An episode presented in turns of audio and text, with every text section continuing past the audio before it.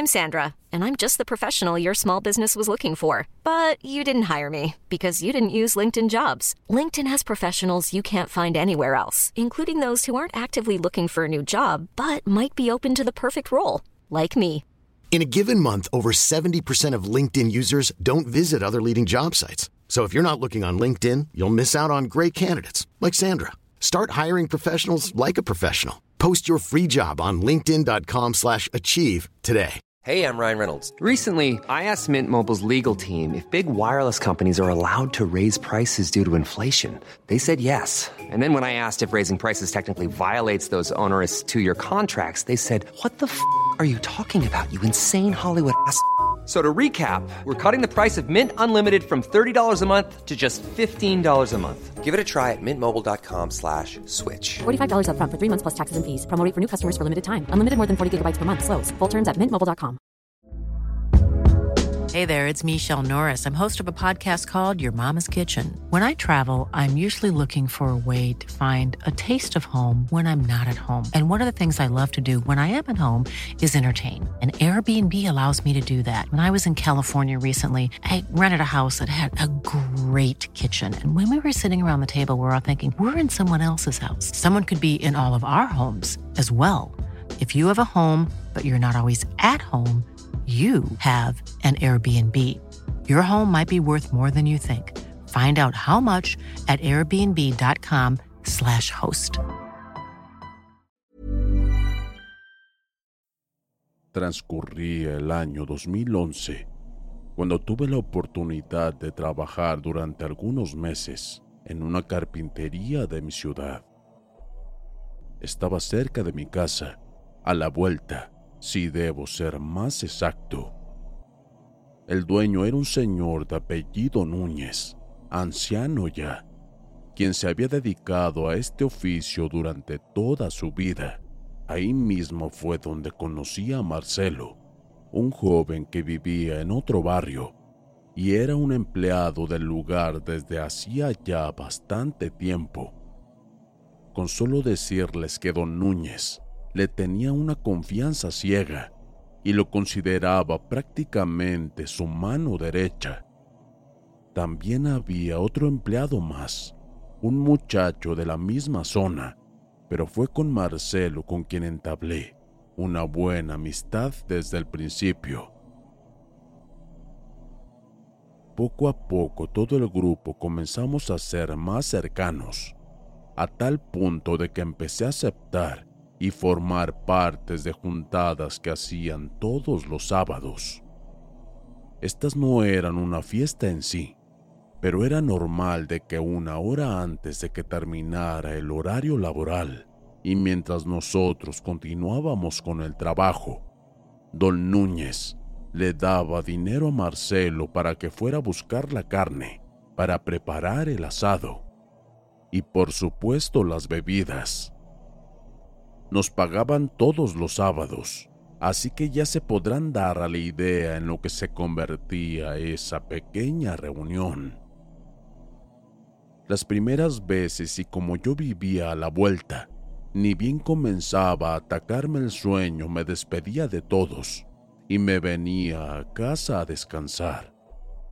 Ellos siempre me pedían que me quedara un poco más, en especial Marcelo, pero yo prefería invertir mi dinero en cosas más útiles, ya que para eso había buscado el trabajo. Pero como les digo, conforme la amistad y la confianza con mi nuevo amigo fue creciendo, yo empecé a pasar más tiempo con él. E incluso llegó un momento en el que comenzamos a compartir los domingos de fútbol, deporte del que por cierto siempre fui aficionado. Pero por desgracia, eso también se fue convirtiendo en otro motivo para quedarnos a beber después del juego, por lo que con el mayor sigilo posible comencé a alejarme. Pero eso no pasó desapercibido para Marcelo, quien una tarde después del partido me tomó por sorpresa haciéndome aquel comentario e invitación. Y, entonces, ¿también te vas a escapar hoy y me vas a dejar solo aquí. Los demás muchachos también son amigos, pero contigo me llevo mejor que con ellos. Mira, hagamos una cosa. Compramos unas cervezas y nos vamos a mi casa. ¿De acuerdo? Hasta ahora no la conoces y podemos aprovechar para jugar un poco de PlayStation. ¿Qué me dices? Total, nos quedamos hasta la medianoche y ya te vienes a descansar. Él me propuso. Y tenía razón. Él ya conocía mi casa porque una vez compartimos unas cervezas afuera. Pero hasta ese momento yo no había ido a la suya motivo por el cual me sentí obligado a aceptar. Para aquel entonces yo estaba de novio con una muchacha del barrio y ella era una de las razones por la cual no quería pasar mucho tiempo bebiendo y con Marcelo ese vicio ya se estaba haciendo frecuente. Pero en fin, dejé el celular en casa para evitar que me estuviera llamando y me fui con mi amigo, ignorando que en su casa conocería a quien forma parte de esta tétrica experiencia. Aunque para ello tuve que esperar hasta el final para recién descubrirlo. Sobre todo la macabra realidad que había oculta detrás de todo esto. Mi nombre es Ronaldo Aguilar. Soy de Guadalajara, Jalisco, México la carpintería donde comenzó todo aún sigue en pie. También continúa trabajando Marcelo allí. Por eso tengo la maldita desgracia de cruzármelo por las calles de vez en cuando. Eso sí, ni él me mira ni yo tampoco lo miro a él. Aún así puedo darme cuenta de la sonrisa burlona que se forma en su rostro al reconocerme la cual me renueva el odio y el rencor que hasta el día de hoy le guardo. Hola, soy Eva. Tú debes ser el nuevo amigo de mi hermano, ¿verdad? Espero que su amistad dure, no como los otros amigos que tuvo. Aquella dulce voz sonó a mis espaldas. Al darme la media vuelta, Tan solo vi a la muchacha que se anunciaba como la hermana de Marcelo, sino que mis ojos vieron a quien consideré como la mujer más hermosa que había visto hasta ese momento.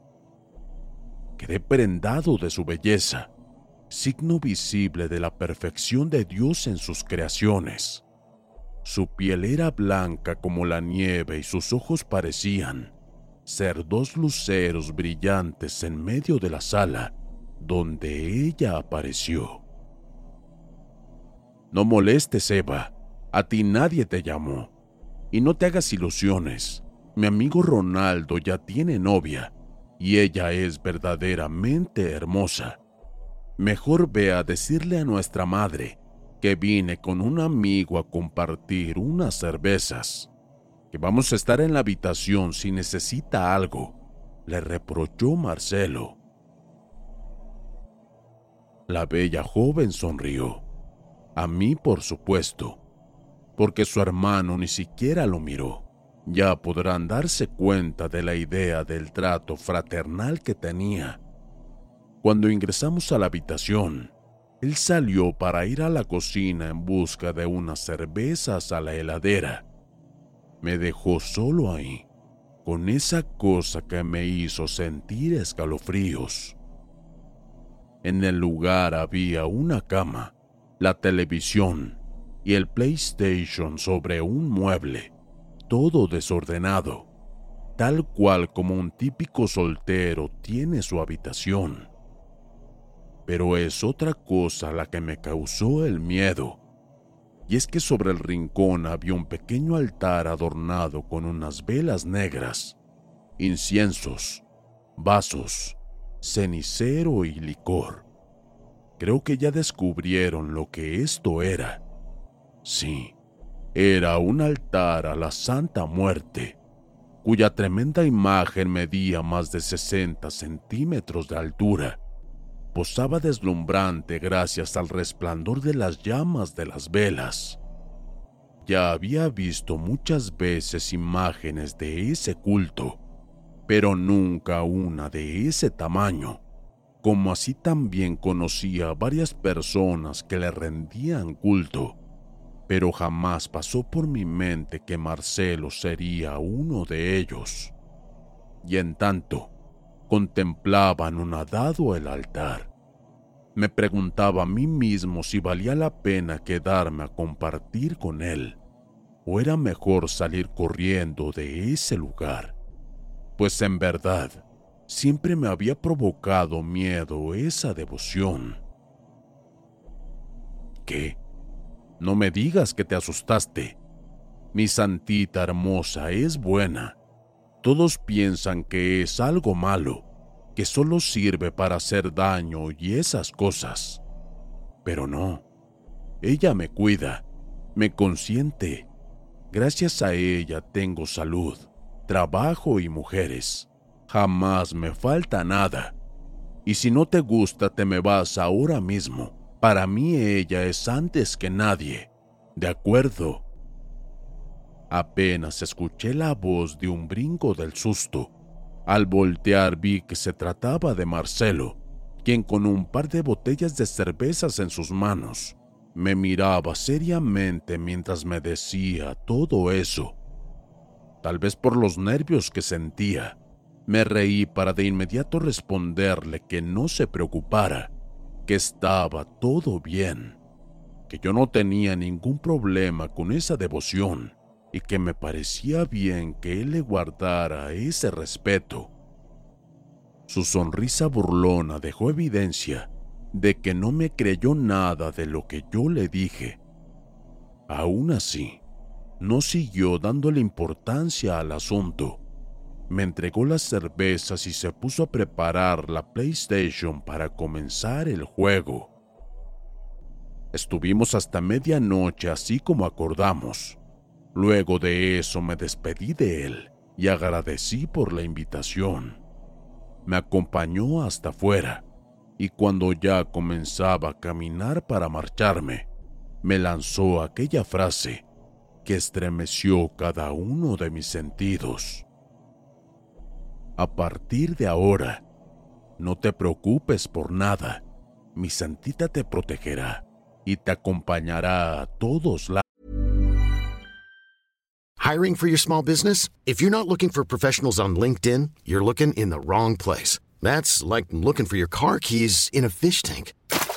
LinkedIn helps you hire professionals you can't find anywhere else, even those who aren't actively searching for a new job but might be open to the perfect role. In a given month, over 70% of LinkedIn users don't even visit other leading job sites. So start looking in the right place. With LinkedIn, you can hire professionals like a professional. Post your free job on linkedin.com slash achieve today. Millions of people have lost weight with personalized plans from Noom. Like Evan, who can't stand salads and still lost 50 pounds. Salads generally for most people are the easy button, right? For me, that wasn't an option. I never really was a salad guy. That's just not who I am. But Noom worked for me. Get your personalized plan today at Noom.com. Real Noom user compensated to provide their story. In four weeks, the typical Noom user can expect to lose one to two pounds per week. Individual results may vary. Yo se lo pediré. Esta vez, no tuve la capacidad de disimular el temor. Sin decirle ni una sola palabra volví a darme la media vuelta para seguir caminando. Llegué a casa con esas palabras rondando por mi cabeza. Soy sincero al decirles que no me importaba que mi amigo fuera partícipe de ese culto pero con solo pensar que en verdad la Santa Muerte me acompañaría a todos lados a partir de ese entonces, me causaba un intenso pavor. Cuando me acosté a dormir ya me sentía más calmado. Es más, llegué a reírme de mí mismo por haberle dado tanta importancia a lo que Marcelo me había dicho. Pero cuando llegó la noche siguiente, empecé a pensar que tal vez no debía haber tomado todo a la ligera. La jornada de la carpintería fue normal. Con Marcelo nos hacíamos bromas de cómo me ganó en los juegos del PlayStation, mientras los demás nos escuchaban alegres. Cuando terminó la tarde y estando ya camino a casa, se fue la luz eléctrica en todo el barrio. Estaba a escasos metros de mi casa, por lo que estoy seguro de lo que vi. Era una silueta de una persona alta saliendo de mi casa. Pese a la oscuridad ya que todavía mi visión no se acostumbraba, la vi perfectamente. Salió por la puerta del patio y se fue caminando por toda la calle. Su forma de andar era extraña, pues parecía deslizarse en vez de caminar. Un largo manto más negro que la propia oscuridad lo cubría. Una vez que llegué hasta la puerta, y mientras veía a esa cosa alejarse, escuché los sollozos de mi madre desde el interior. Corrí a toda prisa, y apenas abrí la puerta ella dio un grito de terror que se escuchó en toda la cuadra. Tuve que abrazarla y decirle que era yo para que dejara de gritar. Temblaba y lloraba desconsoladamente diciendo que alguien había entrado a la sala donde ella estaba. A los pocos segundos llegó uno de mis vecinos alertado por los gritos para saber qué había pasado, pero ni siquiera yo entendía. Cuando mi madre se tranquilizó y estando ya mi padre con nosotros, nos contó que apenas se fue la luz eléctrica, alcanzó a ver una silueta enorme parada en la puerta. Tenía unos ojos rojos que brillaban, mismos que le hizo congelar el alma a causa del miedo. Luego de eso, desapareció, y fue cuando ella comenzó a sollozar hasta que yo ingresé. Mi madre no quedó bien después de eso ella decía que era un demonio y que temía que éste volviera. Por parte de mi padre y mía, pensamos que en verdad sí la habían espantado, pues no sería la primera vez que ocurrirían eventos paranormales en casa, aunque jamás nadie había vivido un susto así. Con el paso de los días, y en tanto mi madre persistía con que aquella cosa andaba merodeando la vivienda, yo comencé a experimentar algo inesperado en mi vida personal. Después de haber tenido cuatro años de relación, mi novia me dejó de repente en esos días. No viene al caso mencionarles las excusas que me puso, pero al parecer no le costó tanto hacerlo ya que a las pocas semanas tenía nueva pareja. Y he aquí lo extraño, pues a pesar de que yo la amaba demasiado, tampoco me dolió mucho la despedida. Por otro lado, desde hacía días, o mejor dicho, desde la primera vez que la vi, no podía dejar de pensar en Eva cuya obsesión fue creciendo día a día. Y no me avergonzaba decirlo. Llegué incluso a tener sueños comprometidos con ella. Cuando le conté a Marcelo sobre la ruptura con mi novia, él se solidarizó conmigo y como me lo esperaba, me propuso que la noche del sábado siguiente nos reuniríamos en su casa para beber y olvidarnos de todo. Y sí, así lo hicimos. Esa noche compartimos tragos y juegos de por medio. El tema fue cuando en un momento dado, él salió de la casa para ir a comprar más cervezas. Instantes después, ingresó a la habitación Eva. Caminó directamente hacia mí y sin decir ni una sola palabra se abalanzó sobre mí y comenzó a besarme. Sé lo que están pensando, pero no, no pasó nada más de eso, A pesar de que estábamos a punto de hacerlo, me detuve y le pedí que eso no pasaría. Contrario a como creí que reaccionaría, ella se enojó. Pero antes de salir me dijo de manera amenazante que tarde o temprano yo cedería. Esa experiencia no hizo más que aumentar mi obsesión por ella. Siempre fui de carácter fuerte y tal vez por eso lograba controlarme, pero no podía evitar las ganas de verla otra vez, por lo que comencé a visitar más seguido a Marcelo en su hogar. Ya estaba prácticamente dispuesto a acordar con ella, cuando lo impensable con mi madre sucedió. Mi padre me llamó para decirme que se encontraba en el hospital, que ella había sufrido un infarto y no se encontraba muy bien. Salí desesperado rumbo al lugar y al llegar, el cuadro fue desolador.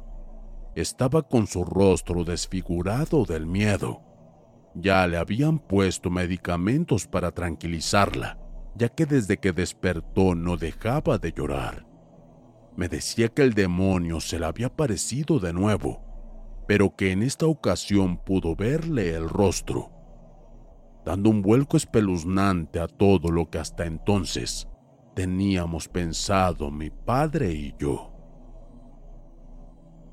Dijo que ese espectro era una calavera, solo huesos y las cuencas vacías contempló en su rostro y sumado a que se le apareció usando aquel mismo manto negro, ella fue la que pronunció ese hórrido nombre, dejándonos estupefactos.